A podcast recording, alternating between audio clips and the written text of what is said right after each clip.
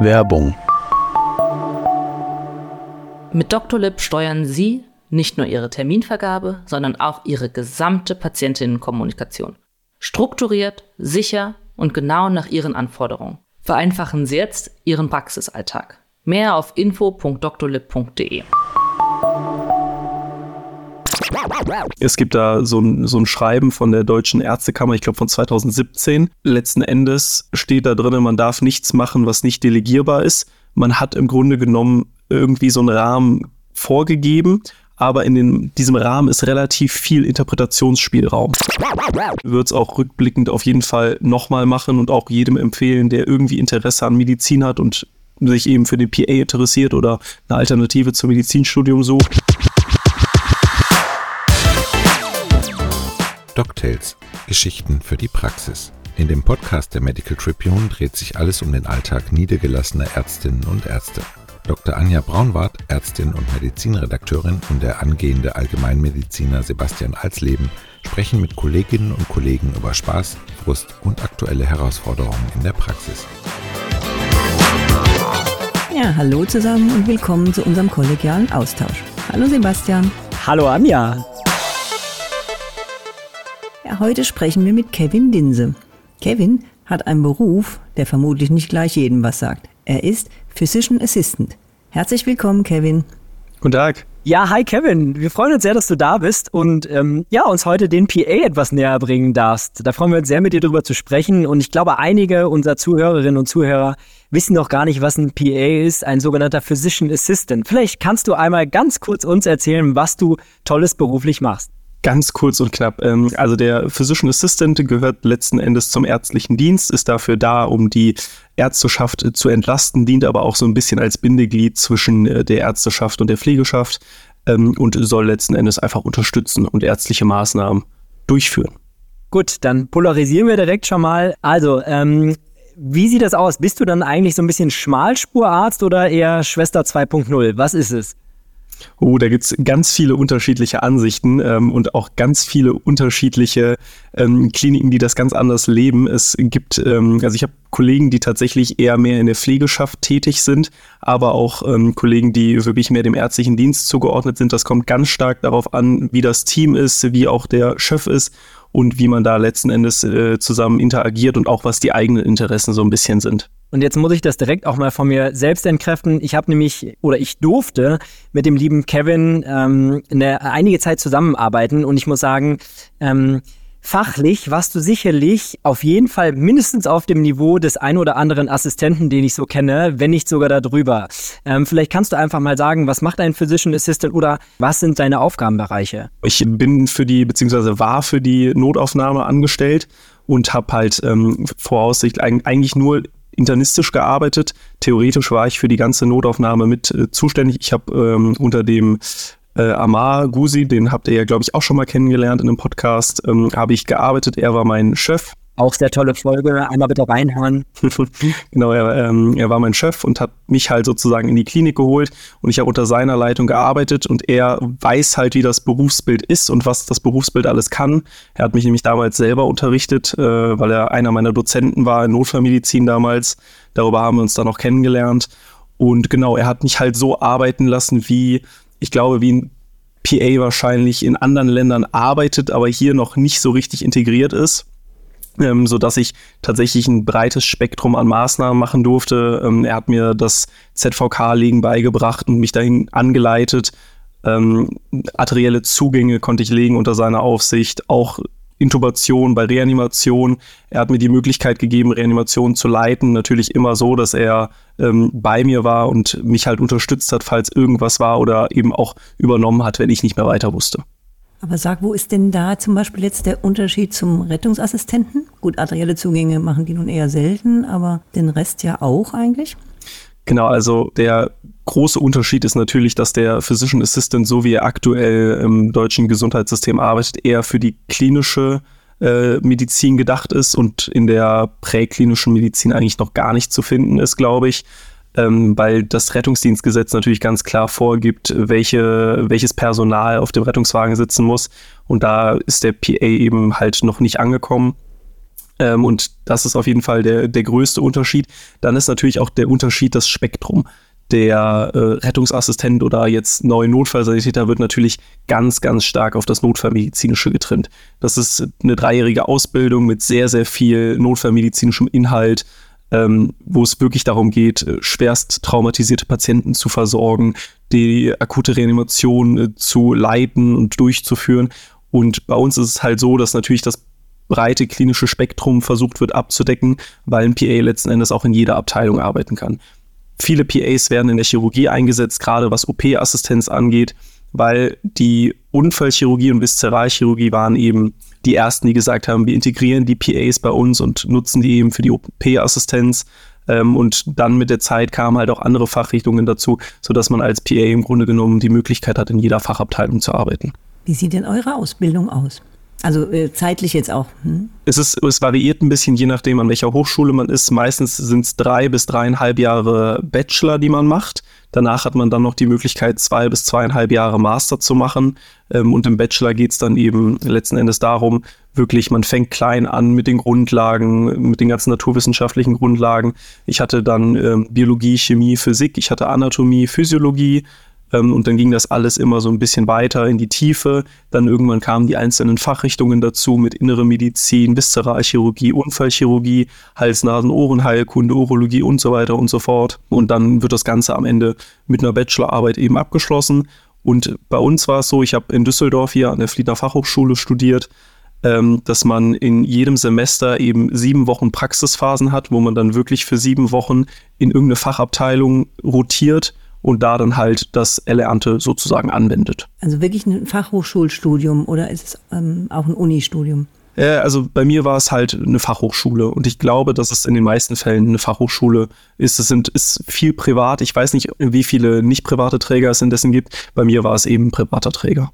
Ich möchte da auch nochmal vielleicht, bevor wir jetzt weiter ähm, voranschreiten, auch einfach nochmal sagen, die Idee des PA ist es ja wirklich, den Arzt zu unterstützen. Und wenn wir das Modell in den USA uns zum Beispiel anschauen, ähm, ist ja klassisch der PA, der leitet ja da wirklich teilweise eine Notaufnahme mit einem Arzt im Hintergrund. Ne? Also so kenne ich das aus der, aus der, ähm, wie nennt sich das, UCI, glaube ich. Ne? Ich dachte aus Emergency Room. Ja, genau. Nein, nein, nein, aus der, äh, da, wenn ich das richtig verstanden habe, oder eine Freundin von mir, die ist auch PA in den USA erstens, die Bezahlung ist unfassbar, was die da verdienen. Also das, da können wir Ärzte hier nur staunen, was die PAs in den USA verdienen. Ähm, kannst du ja gleich auch nochmal Stellung zu nehmen, wie das so in Deutschland ist. Aber viel wichtiger, die Idee ist ja wirklich, damit die Kolleginnen und Kollegen hier auch dranbleiben, dass du oder grundsätzlich die PAs die Ärzte unterstützen. Das heißt quasi diesen Not, diese Not äh, und diesen Notstand im, im Krankenhaus, aber auch im hausärztlichen Bereich entlasten, oder? Ja, genau. Also es ist ja tatsächlich so, wir sollen nicht irgendwas ersetzen, ähm, sondern wirklich tatsächlich da unterstützen, wo es fehlt. Ähm, die Idee ist auch, das natürlich im ambulanten Sektor mit einzubringen. Aktuell sind die meisten PAs eher im klinischen Bereich tätig. Es gibt vereinzelt welche, die im ambulanten Sektor arbeiten. Ähm, aber da ist natürlich eine ganze lange Zeit auch so gewesen, die Frage, wie rechnet man das ab? Kann man das überhaupt abrechnen?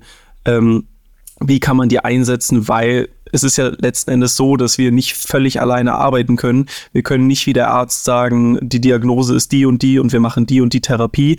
Wir können die Maßnahmen durchführen, aber es muss natürlich ein Arzt entscheiden. Das ist natürlich das, was die Gesetzesgrundlage hergibt können kannst du schon. Also ich habe es ja einige Male bei dir erlebt und du hast teilweise bessere Diagnosen gestellt als manche anderer. Ähm, deswegen können mit mir sicher, zumindest bei dir kannst du das schon. Und bisher muss ich sagen, alle PAs, die ich kennengelernt habe, und ich durfte jetzt echt ein paar schon kennenlernen, allein Praktikanten bei uns in der Praxis hatten wir ähm, in diesem siebenwöchigen Praktikum jemand, aber auch zum Beispiel auch aus dem äh, Bundesvorstand hatte ich jetzt zu, zu mehreren Jungs da Kontakt und die sind echt pfiffig. Also ähm, das ist echt, also da steckt richtig was hinter, muss man ganz einfach sagen. Liegt es daran, dass ihr einfach auch Bock darauf habt oder ist die Ausbildung gut? Ich weiß es nicht. Was meinst du? Also ich glaube, das ist äh, natürlich immer abhängig von der Person, mit der man gerade spricht. Ich denke, dass es sowohl unter den PAs Leute gibt, die herausragen und welche, die ihrem Berufsbild vielleicht nicht ganz gerecht werden, aber ich bin auch der Meinung, dass das in der Ärzteschaft durchaus so der Fall ist. ähm, und ähm, ich denke, dass die, dass die meisten PAs, die man halt trifft und die wirklich doch pfiffig wirken, dass das die sind, die wirklich Interesse am Studium haben es gibt viele Leute, die es als Plan B machen, das ähm, PA-Studium, weil sie eigentlich Medizin studieren wollten, aber eben nicht den Weg ins Medizinstudium gefunden haben. Aber es gibt auch immer welche, die sagen, ich möchte nur Physician Assistant werden. Also was heißt nur? Ähm, man muss sagen, der PA bietet schon attraktive Vorteile. Sei es die Arbeitszeiten. Ich habe jetzt auch in der Zeit halt immer feste Arbeitszeiten gehabt, immer von montags bis freitags, von 8 bis 16.30 Uhr das ist natürlich gerade, was so das Familienleben angeht, sehr gut vereinbar. Apropos Familienleben und ich meine, im Medizinstudium haben wir ja heute fast nur noch Frauen eigentlich, ne? Wie ist das bei euch in der Ausbildung? Ich höre jetzt vom Sebastian, die Jungs, die er da schon gesehen hat, das klingt dann nach mehr Jungs als sonst.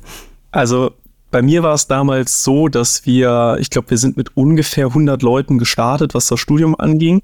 Und davon waren, meine ich, sechs oder acht Jungs und der Rest Mädchen. Also sehr also ähnliche, übersichtlich. Ähnliche Rate. Äh, was habe ich falsch? Also, nein, oh Gott, oh Gott, was habe ich falsch gemacht, will ich damit gar nicht sagen.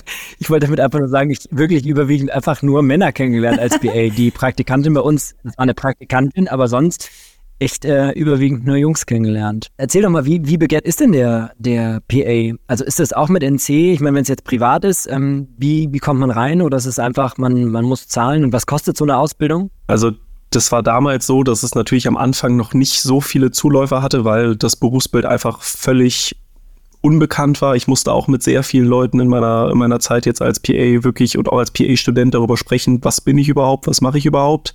Ähm, da war das dann eben noch nicht so überrannt, aber mit unserer Zeit, also ich habe jetzt vor vier Jahren ähm, angefangen und da hat man auch gemerkt, das Interesse wird immer größer, es kommen immer mehr und mehr Leute vor uns der, äh, das Semester, das waren, glaube ich, noch 50 Leute. Und mit uns hat man dann das erste Semester gemacht, wo man gesagt hat, man erweitert das, weil es wirklich viele Bewerbungen gab.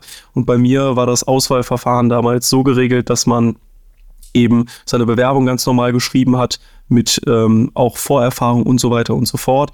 Und dann wurde man zu einem persönlichen Gespräch eingeladen und dann hat man halt eine Rückmeldung bekommen. Ich glaube, heutzutage gibt es ja wahrscheinlich eher schon Assessment Center, dass man das ein bisschen, ein bisschen mehr differenzieren muss. Bei mir war es damals, dass ich mich ähm, eben beworben hatte, weil ich vorher ja schon noch den Rettungssanitäter gemacht habe, sodass ich da ein paar Punkte zusätzlich hatte bei der Bewerbung. Ähm, NC ist da gar nicht so groß die Rede von. Also ich glaube, da achtet keiner auf den Abischnitt, sondern eher auf die eigenen Interessen und ähm, den Grund, warum man das machen möchte. Weißt du, seit wann es das gibt, Kevin, überhaupt? Ähm, das gibt es tatsächlich schon sehr lange. Ich glaube, schon vor 2014 fingen hier die ersten Studiengänge an, aber halt dann mit sehr, sehr kleinen Gruppen. Mhm, mhm. Und hast du einen Überblick, wie viele ähm, Fachhochschulen oder Unis das anbieten in Deutschland? Uh, ähm, ich weiß, dass es tatsächlich in der Zeit schon viele gibt. Ich habe keinen genauen Überblick. Die äh, DGPA, die Deutsche Gesellschaft für Physician Assistance, ähm, kann da einen guten Überblick geben. Die sind da alle sehr eng vernetzt mit den einzelnen Hochschulen, sodass wir halt auch eine Gesellschaft darstellen. Also so groß ist es schon, ne, dass ihr eine eigene Gesellschaft habt. Was ist denn da in Zukunft geplant? Also ähm, sowohl für den PA als auch für dich, aber vielleicht erstmal mit dem PA anfangen. Also wenn ich das richtig verstanden habe, ist es ähm, gerade oder die Ansprüche sowohl auf PA-Seite als aber auch aus ärztlicher Seite, dass es klare rechtliche Richtlinien gibt, wie man den PA einsetzen kann in jeglichem Bereich. beispielsweise für mich als Hausarzt ähm, in unserer Praxis, äh, wenn wir jetzt einen, es ist super schwer, auch Fachärzte zu finden für die eigene Praxis. Und wenn wir ein hohes Patientenaufkommen haben, würde ich mir das zum Beispiel wünschen, dass wir so jemanden hätten wie dich, der fachlich einfach super ist, den ich auf die Patienten loslassen kann unter meiner Aufsicht, so wie du es ja auch in der Klinik machst. Wenn ich es richtig verstanden habe, geht es darum, dass da einfach jetzt klare Rechtsprechungen kommen, damit ihr noch mehr loslegen könnt, als ihr es eigentlich schon macht, oder? Ja, also diese, gerade diese Rechtsprechung ist natürlich ein großes Problem für unser Berufsbild. Ähm, es gibt da so ein, so ein Schreiben von der Deutschen Ärztekammer, ich glaube von 2017. Letzten Endes steht da drin, man darf nichts machen, was nicht delegierbar ist man hat im Grunde genommen irgendwie so einen Rahmen vorgegeben, aber in den, diesem Rahmen ist relativ viel Interpretationsspielraum. Und ich glaube, das ist einfach problematisch, wenn man die Grenzen ganz klar setzen würde und ganz klar festlegt, was gemacht werden darf, was nicht gemacht wird, werden darf. Vielleicht die Grenzen auch ein bisschen erweitert, je nachdem. Es gibt ja auf jeden Fall jetzt schon klare Grenzen, was man definitiv nicht tun darf. Das wäre zum Beispiel ähm, Aufklärung für OPs oder irgendwelche anderen invasiven Eingriffe. Das ist halt absolut nicht möglich. Da wäre vielleicht die Frage, ob man da vielleicht sogar irgendwas machen möchte, dass man mit gewissen Zusatzqualifikationen dann doch aufklären kann, weil ich finde, gerade das ist was, was man der Ärzteschaft schon abnehmen kann, ähm, weil das auch sehr zeitintensiv ist. Und ich glaube, die Patienten würden sich mehr freuen, wenn sie jemanden da sitzen haben, der wirklich Zeit hat, mal ausführlich zu sprechen und zu erklären, was da vorgeht, als ein Arzt, der gerade von Zimmer zu Zimmer hetzt und mehrere Aufklärungen machen muss und gar nicht die Zeit hat, weil er noch andere Patienten irgendwie versorgen muss. Ist ja auch irgendwie bizarr, ne? du darfst eine Arterie legen oder einen zentralen Zugang, aber keine Aufklärung machen. Also finde ich persönlich ein bisschen bizarr. Genau, also ich darf die Maßnahme durchführen, aber nicht aufklären. Ja, krass. Und genau das ist es ja auch aus der Hausarztpraxis. Also wie gesagt, mir fallen zig Tätigkeits Felder ein, allein weil ich dich auch schon arbeiten sehen habe, die du sicherlich super gut machen könntest. Und das ist ja das, du hast es ja schon auf den Punkt gebracht. Es fehlt dir die Zeit in der Praxis. Und dann doch lieber für eine Aufklärung oder für eine Anamnese mit viel Zeit, also jemanden haben, der dann einfach sich mal zehn Minuten nehmen kann und nicht die statistischen sieben Minuten für alles drum und dran. Und dann ist es ja okay, dass man sich nochmal einen zweiten Rat holt, aber es muss halt irgendwie auch eine klare äh, monetäre ähm, ein monetärer Anreiz dahinter stehen oder beziehungsweise zumindest eine rechtliche äh, Idee dahinter, dass so ein Fall genauso abgerechnet werden kann, ähm, wie zum Beispiel ein normales Arzt-Patientengespräch. Ähm, ich glaube, da muss, muss was kommen. Ne? Also Shoutout an den lieben ähm, Herrn äh, Lauterbach, Sie haben ja sonst nichts anderes zu tun, gerade aktuell bestimmt. Deswegen, da muss was her. Genau, also da wäre es auf jeden Fall sehr gut, wenn man da noch irgendwie Anpassungen macht. Und die Deutsche Gesellschaft für Physician Assistance ist da eben sehr hinterher. Es gibt auch eine, eine eigene Abteilung nur für den ambulanten Sektor mit Anna Droster als Leitung, die versucht da auch wirklich Dinge voranzutreiben. Und ich muss sagen, was die DGPA allein im letzten Jahr alles geschafft hat, auch an Zuwachs, das ist wirklich enorm. Und ich hoffe, dass die ähm, ihren, ihren, ihre Motivation einfach nicht verlieren und immer so weitermachen, weil ich glaube, dadurch kann das Berufsbild in den nächsten Jahren noch deutlich mehr erzielen. Werbung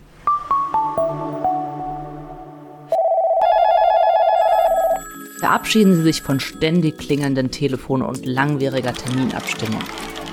Die digitale Komplettlösung von DoctorLib erleichtert Ihre Terminkoordination und trägt zu einem strukturierten Kommunikationsfluss mit Ihren Patientinnen bei. Intuitive Funktionen wie flexible Online-Terminbuchung, Überweisungen und Abwesenheitsmanagement vereinfachen Ihren Praxisalltag und schaffen Begeisterung. Mehr auf info.drlib.de.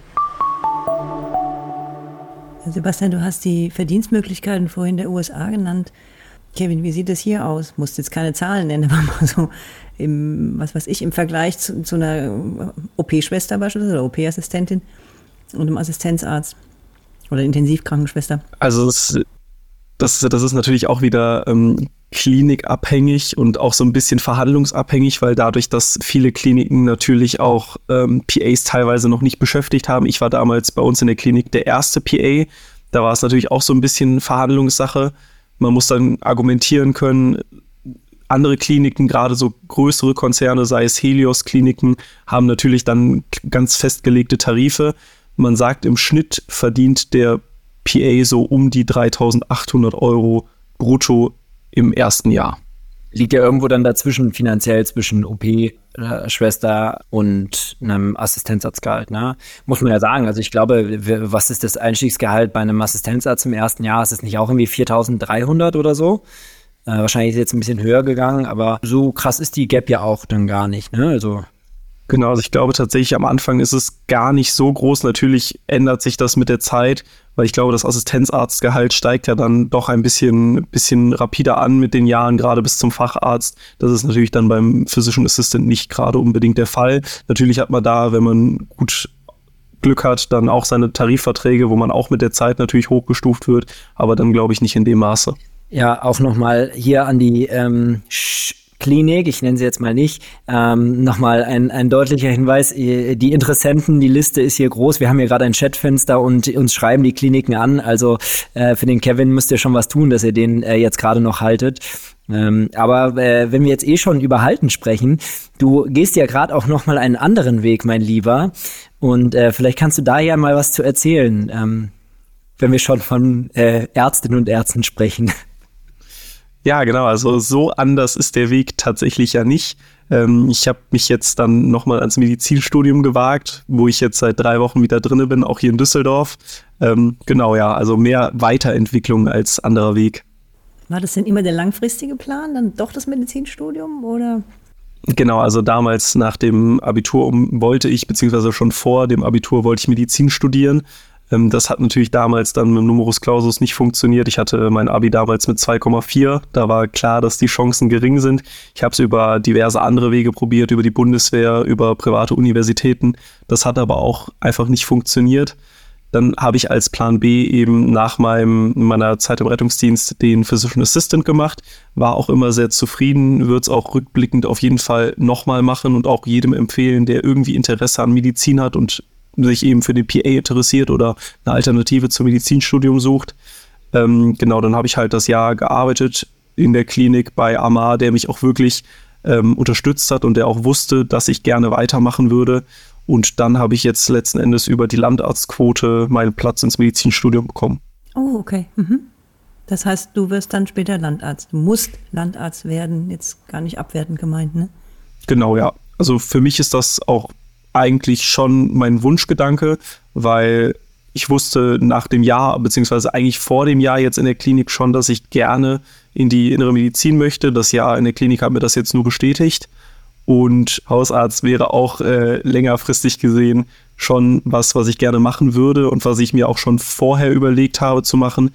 Und deshalb finde ich die Landarztquote jetzt eine gute Alternative. Man, man, muss ja auch da sagen, die Landarztquote ist ja nicht mehr irgendwie tiefstes Thüringen, sondern mittlerweile zählt ja auch zur Landarztquote, ich sage jetzt mal ganz platt gesagt, es wird wahrscheinlich nicht stimmen, aber Mettmann. Ja, ne, also ähm, oder zumindest Grenze Sauerland. Genau, also es sind im Grunde genommen offiziell ja nicht, nicht land, ländliche Gegenden, sondern die unterversorgten Gegenden und genau. die kommen natürlich auch immer näher. Mhm. Mhm. Ja, mhm. Solingen zum Beispiel. So, äh, du bist herzlich, herzlich willkommen. Studier schneller. Wir brauchen dich. Wie ist denn so die Zusammenarbeit mit den Ärztinnen und Ärzten gewesen? Ist das auf Augenhöhe oder schon eher so eine, eine ich meine, es ist ja eine delegierten, also eine delegierte Tätigkeit, aber wie hast du das wahrgenommen oder wie nimmst du das wahr? Am Anfang war es schon so, dass man das Gefühl hat, dass man sehr mit Skepsis betrachtet wird und man bekommt auch das Gefühl, dass man sich am Anfang beweisen muss, dass man zeigen muss, was kann ich, dass man sich vielleicht auch ein bisschen aufdrängen muss. Ähm, aber ich habe mich immer sehr wohl gefühlt. Ich habe mich tatsächlich auf Augenhöhe gefühlt, auch wenn ich natürlich innerlich weiß, dass das nicht der Fall ist, weil ich bin trotzdem noch darunter, ich arbeite nach Delegation und das ist auch einfach so, aber ich hatte nie so richtig das Gefühl, sondern ich habe mich wirklich wie ein Teil des Teams gefühlt. Wenn du nicht so nett gewesen wärst, wäre ich auch, glaube ich, des Öfteren mal stinkig auf dich gewesen, weil du echt geile Tätigkeiten äh, den Assistenten weggenommen hast. Ja, ZVK-Anlagen, äh, Arterien legen, äh, die Reha zu übernehmen und so. Das waren schon alles ziemlich coole Sachen, aber du bist halt ein cooler Typ, deswegen war das okay. Warst du eigentlich alleine dann in der Notaufnahme oder hattet ihr mehrere PAs dort? Äh, ich war alleine, genau. Also wir hatten mit der Zeit ähm, in der Klinik kamen dann noch zwei andere PAs, aber die waren der Viszeralchirurgie zugeordnet. Ist Amma eigentlich sowas wie ein Ziehvater für dich?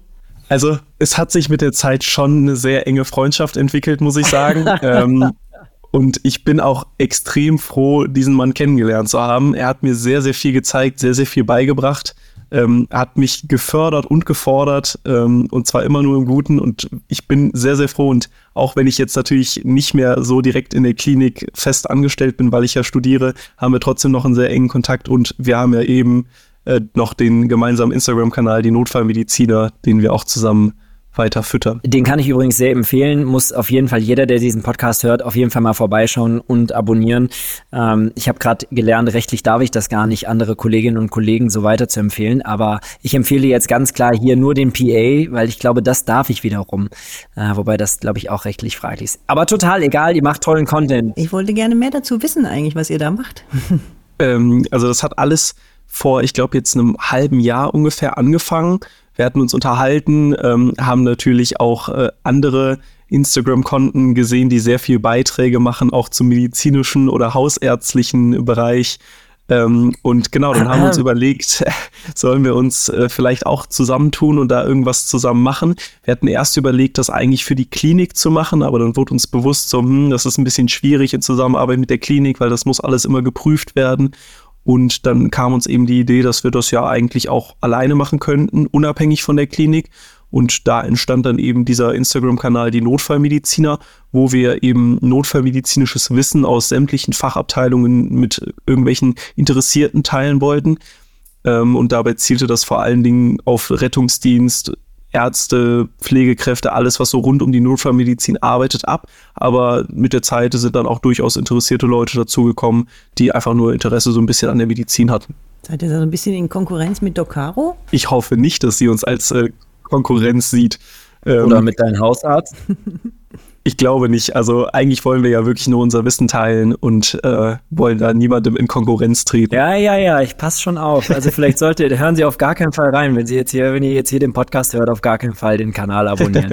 Nein, ich finde es super. Also ich finde, ihr zeigt wirklich ähm, Dinge, die man, die man sonst schwer zeigen kann. Also da habt ihr, glaube ich, eine, eine gute Kombination ähm, von euch beiden, auch dem PA, der wird dadurch ja auch nochmal deutlich aufgewertet auf eurem Kanal.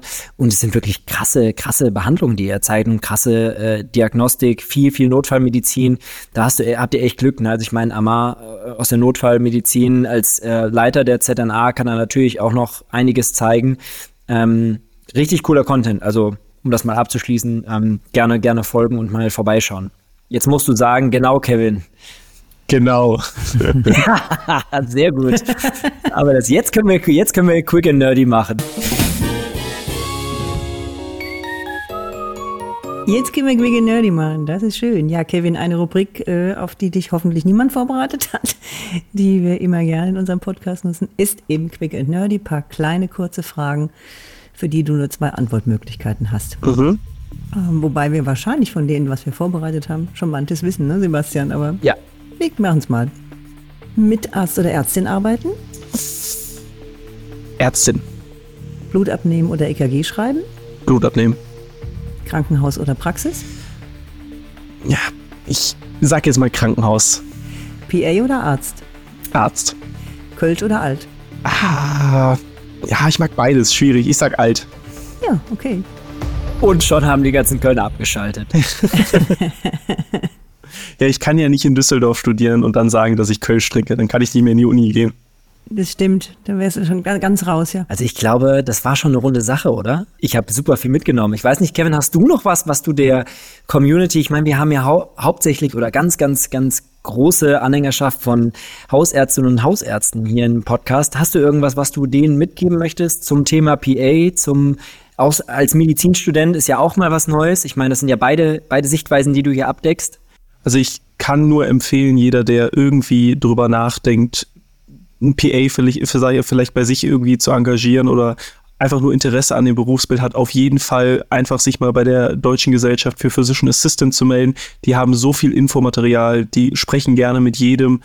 Es ist wirklich, also die Zeit ist es wirklich wert, sich mal mit denen zusammenzusetzen, sich einfach zu informieren. Und ich glaube, dass jeder für sich so seinen Physician Assistant finden kann und dass da eine gute Zusammenarbeit bei jedem möglich ist. Das ist natürlich immer eine Kostenfrage und du bist ja schon, sagen wir mal, auf einem, ähm, du, du hast einen sehr hohen Kostenapparat. Wir haben hier eine große Praxis mit sehr, sehr hohen Kosten und dementsprechend äh, muss das natürlich auch irgendwie vergütet werden, sonst kriegst du das nicht noch unter.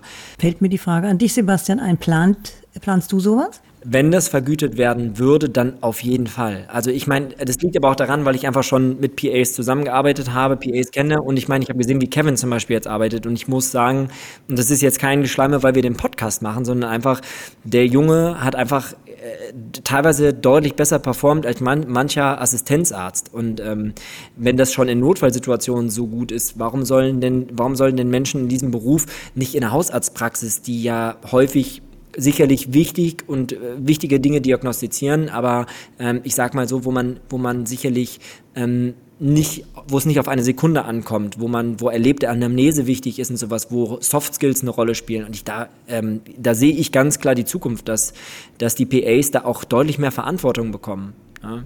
Meine Güte, ich glaube, so viele Komplimente wie heute in dieser Folge habe ich in meinem ganzen Leben noch nie erhalten. Ja, aber, aber das, äh, das ist wirklich, ich meine, du weißt ich bin immer gerne, ich gebe gerne Komplimente, aber ich gebe wirklich auch immer nur Komplimente, wenn ich es auch so meine. Ähm, und es ist wirklich so, ich habe so gerne mit dir zusammengearbeitet, weil du einfach, äh, teilweise war mir das manchmal unangenehm, weil du Sachen wusstest, die ich nicht wusste. Ja, also ähm, muss man ganz ehrlich Ach, sagen. Und, ähm, ja, ist ja, muss, darf man neidlos so anerkennen, an alle Patientinnen und Patienten kommen sie trotzdem weiterhin zu mir. Ähm, ich habe das nachgearbeitet. äh, ich glaube, das ist ein schönes äh, Schlusswort für diesen Podcast äh, diese Woche. Was meinst du, Anja? Ja, das finde ich auch. Kevin, super, dass du da warst. Hat sehr viel Spaß gemacht mit dir. Und wir haben viel gelernt. Also ich noch wahrscheinlich mehr als du, Sebastian, weil du kanntest das Berufsbild ja schon. Du kanntest Kevin schon. Ich noch nicht. Fand super spannend. Ja, super. Vielen Dank, dass ich hier so ein bisschen was über den PA erzählen durfte. Vielen, vielen Dank. Ja, Sebastian, ähm, wen begrüßen wir denn als nächstes? Ja, der nächste Gast, den wir bei uns haben, ist auch sehr, sehr spannend, denn wir haben den Volker Wittkamp bei uns, der gerade sein eigenes Buch geschrieben hat zum Thema Urologie. Ähm, unser Dr. Sex, also klärt auf Social Media auch viel auf über Geschlechtserkrankungen, über äh, das männliche Genital, aber auch über weibliche urologische Fragestellungen und macht das sehr, sehr cool. Da freue ich mich sehr drauf. Bin ich als Frau natürlich besonders gespannt. Ja, ich glaube, du kannst einiges lernen, muss man sagen. Das macht er wirklich toll und da freue ich mich sehr drauf auf diese Folge. Also in diesem Sinne, wir sehen uns beim nächsten Mal, wir hören uns beim nächsten Mal und äh, bis dann. Alles Gute. Tschüss. Dieser Podcast dient ausschließlich der neutralen Information und richtet sich primär an Ärztinnen und Ärzte sowie Medizinstudierende. Der gesprochene Inhalt ist frei von jeglichen Interessenskonflikten. DocTales, ein Produkt der Matrix Group. We care for Media Solutions.